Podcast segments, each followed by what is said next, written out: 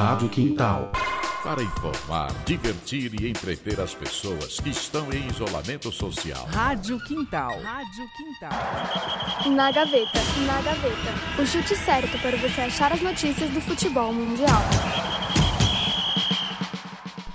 E aí galera, tudo certo? Meu nome é Vitor de Godoy e eu estou aqui abrindo mais um episódio do Na Gaveta, o chute certo para você achar as notícias do futebol mundial. Para me acompanhar hoje, eu estou com Pedro Costa novamente, para falarmos de um tema cada vez mais influente no cenário mundial, né, Pedro? Fala pessoal, tudo bem? É isso aí, Vitor. Hoje a gente vai conversar um pouco sobre os bilionários que vêm tomando conta do futebol. Nessa semana tivemos mais um clube tradicional sendo comprado por investidores e com isso, claro, muita polêmica. É verdade. Então, sem mais delongas, vamos nessa. Vamos começar falando sobre o grande motivo desse tema. No último dia 7, o Newcastle United foi comprado por um fundo de investimento saudita comandado pelo príncipe Mohammed bin Salman, pela pechincha de 300 milhões de libras, mais ou menos 2 bilhões e 200 milhões de reais. Para efeito de comparação, o PSG pagou 200 milhões de libras pelo passe do menino Ney em 2017. É uma bolada violenta, mas para o fundo de investimento público da Arábia Saudita é dinheiro de pinga, né? O governador do chamado PIF foi indicado por um dos príncipes herdeiros sauditas. Então, os novos donos do clube inglês são basicamente parte do governo árabe. Realmente, é mais um time que vai ser, entre aspas, patrocinado por um país. E curiosamente, todos eles possuem regimes autoritários em seu país. Suspeito, não? Bem, normal não é, né? No PSG temos o empresário Qatari, Nasser Al-Khelaifi, que possui vínculos com o governo do seu país, que não é dos mais amistosos em relações democráticas e humanitárias. Só ver os escândalos durante a preparação do país para a Copa do Mundo de 2022. Escândalo esse que foi pauta do nosso primeiro programa. Ai ai, saudades. Você tá com saudade de fazer o programa com a Júlia, né? É isso. Não, Pedro. Eu tô só comentando porque foi o primeiro. Tá marcado na história e tal. Não, não, Vitor. Pode ir lá com ela. Eu mal cheguei e já tô sendo expulso. Ai, para ser pedramas. Vou voltar pro assunto, beleza? Outro time além do PSG que tem vínculos com esses governos é o Manchester City. O time inglês pertence ao Sheikh Mansur bin Zayed, que faz parte da família real de Abu Dhabi e é vice-primeiro-ministro dos Emirados Árabes Unidos. E agora quem torna essa brincadeira de quem quer ser um milionário é o Newcastle também. Mas por que será que o príncipe quis comprar um time? Possivelmente pelo mesmo motivo dos outros bilionários. Querem passar uma imagem positiva de seus respectivos países. O que acontece é que muitos países, principalmente do Ocidente, têm uma imagem negativa desses países do mundo árabe, por diversos motivos, e um deles são esses regimes autoritários de lá. A ideia com essas compras é aliviar e passar a imagem de ó oh, como somos legais, investimos nesse time. Assim, as pessoas acabam esquecendo de algumas coisas que acontecem por lá.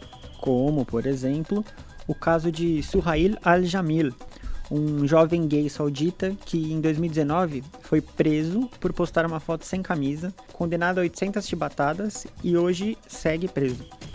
O caso foi relembrado no jogo do fim de semana pela Spurs LGBT, torcida LGBTQIA+, do time inglês Tottenham Hotspur. Outro caso que também foi lembrado nesse jogo foi o assassinato do jornalista do Washington Post, Jamal Khashoggi.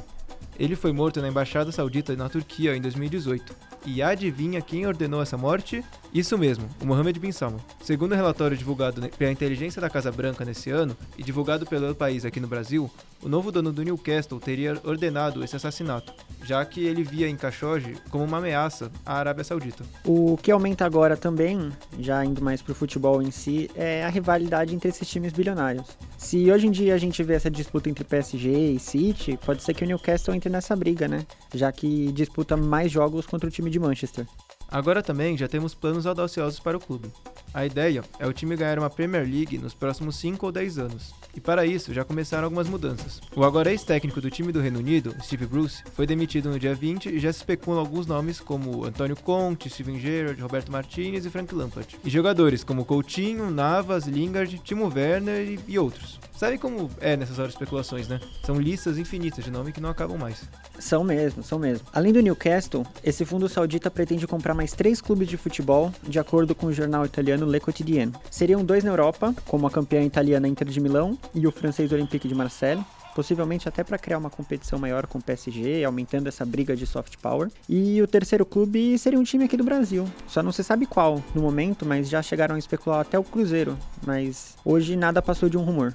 Acredito que desse assunto tenha ido tudo. Queria dar um leve pitaco sobre o assunto. O senhor me permite, Pedro Costa?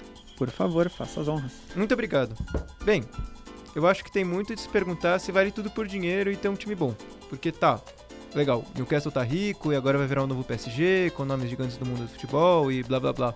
Mas, se você for pesquisar sobre o dono, você vai ver o quão errado ele é. Não que o dono do City e do PSG não sejam, porque numa pesquisa rápida de 5 minutos você percebe que eles são muito errados. Mas isso não isenta o príncipe saudita. E a torcida festejar, eu acho meio errado.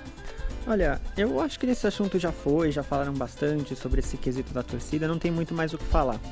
E eu concordo com você, viu, Victor? O dinheiro vai te comprar muitos jogadores bons, mas é como dizem no mundo da bola: o dinheiro não compra grandeza. Sem dúvida, o City, o PSG são bons times no papel, mas. E a história? Pô, os maiores ídolos do City ainda estão atuando.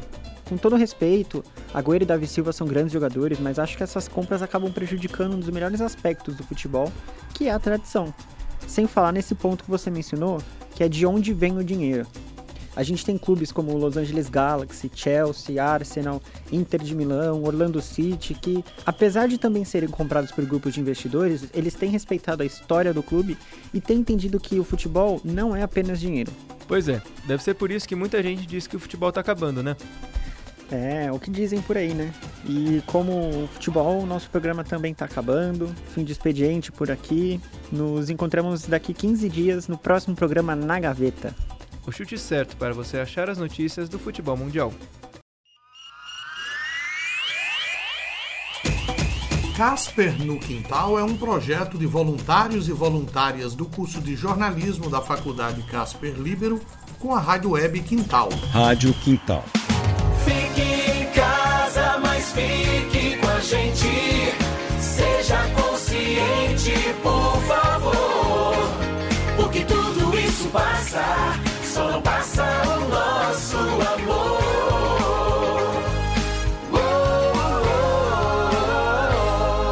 Rádio Quintal.